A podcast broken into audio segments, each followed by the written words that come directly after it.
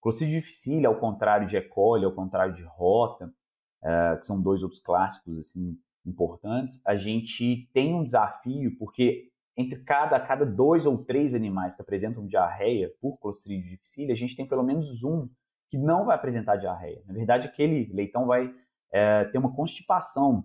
ele tem lesões intestinais, as toxinas A e B de Clostridium difficile, que são os dois principais fatores de virulência, elas vão causar uma lesão intestinal naquele animal, mas ele diminui o trânsito intestinal. Por mecanismos ainda a gente desconhece por completo.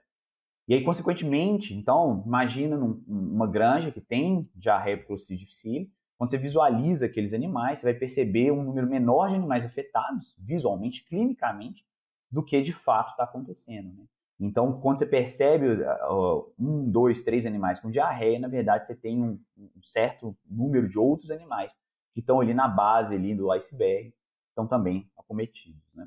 É, isso torna a doença muito desafiadora e contrasta, inclusive, com outras espécies, porque a gente não tem esse quadro subclínico em nenhuma outra espécie animal e nem mesmo em seres humanos.